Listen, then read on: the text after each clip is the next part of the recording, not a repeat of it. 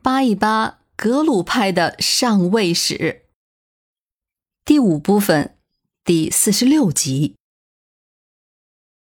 咱们回来继续说白利土司。白利土司通过一系列的武力手段，控制了中部康区的大部分地域，形成了新兴的政治势力。在这儿，我们再次重申，在藏地，新兴的政治势力都是需要宗教的辅助，白利土司自然也不例外。不过，白利土司现在面临的问题是在康区。并没有一个教派可以看到明显的政治优势，因为作为教派的避难地，这里有太多的宗教势力存在了。另一方面，白利土司当时的势头正猛，也不知道是不是他有了类似于明朝那多锋重剑的思路，他跟各个教派都交好，在不少教派的史料中。都有白利土司作为施主的记录，其中包括有主巴噶举、达隆噶举、噶玛噶举，还有宁玛派、萨迦派和本教等等。其实，在初期，这个名单里还有格鲁派。顿月多吉父子和三世帕巴拉的关系就很好。三世帕巴拉甚至还帮助过顿月多吉去调解他跟丽江木氏土司的战事纠纷呢，可见那个时候他们的关系还是不错的。可是为什么白利土司后来加入到了反格鲁派的联盟，甚至在史书中留下了崇信本教、仇视一切佛教的这个名声呢？说起土司。我们大多数人的反应，或者说是感觉，可能那就是封闭环境里的土皇上。其实这个说法倒也差不多。土司本来就是中央王朝对边疆地区或是偏远地区采取的治理手段之一，那就是只要你承认我的正统地位，俯首称臣，那我就给你高度自治的权利。那在一方山水之间，其实他就是土皇帝。这么说来，土司对于他手上的那一亩三分地儿，那看的自然就比旁人要紧得多。只不过这白利土司现在的一亩三分地儿，那实在是太大了，称他是一个小国也未为不可。更关键的是。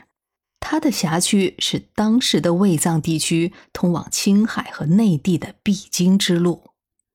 按照现在的说法，那就是它的战略位置极其重要，所以惦记这里的人也不在少数。其中蒙古人自然是最活跃的。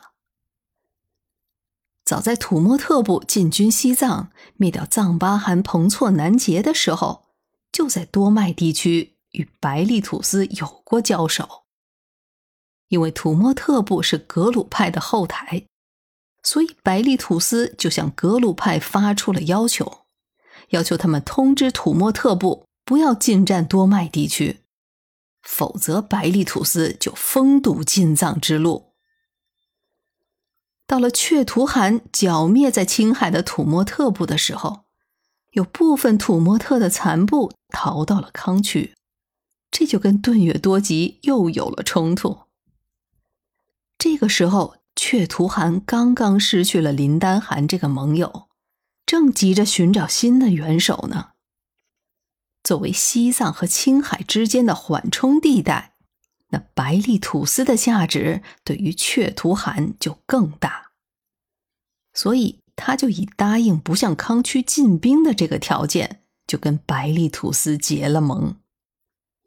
而当时的格鲁派正需要蒙古人的帮助，所以他必定要通过白利土司的地盘就这样，白利土司跟格鲁派就不可避免的对立了起来。差不多是到了一六三四年，却图汗和白利土司联手，就阻断了西藏地区通往青海的途径。双方也算是各取所需了。却图汗巩固了后方，白利土司也有了屏障。白利土司在这之后的一年间，控制了类乌齐、芒康、昌都、玉树，还有巴塘、理塘和中甸等大片地区。这与双方的结盟不无关系。于是，得到了甜头的白利土司对结盟的重视也就越发的强了。为了维持统治的稳定。他干脆对佛教的各个教派都加以排斥。由于本教视佛教为敌，那自然也就是天然的合作者了，这也就好理解了。至于那个却图罕，因为白利土司的重要性，他自然也就劝噶玛噶举派不要来触这个霉头，也就减少了在康区的活动了。当然也有不知死活的，像前面讲到的那个却图汗的儿子阿尔斯兰，他就是不听父亲的叮嘱，实际上他就是反叛了。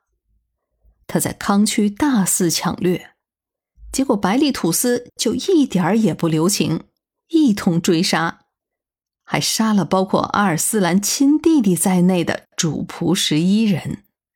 也算是宣示了自己的主权了。就这样，在林丹汗死后，却图汗、白利土司和噶玛噶举就又重新形成了一个三角的同盟关系。这一切看上去都非常理想。当然，对于格鲁派而言，那情形就是大大的不好了。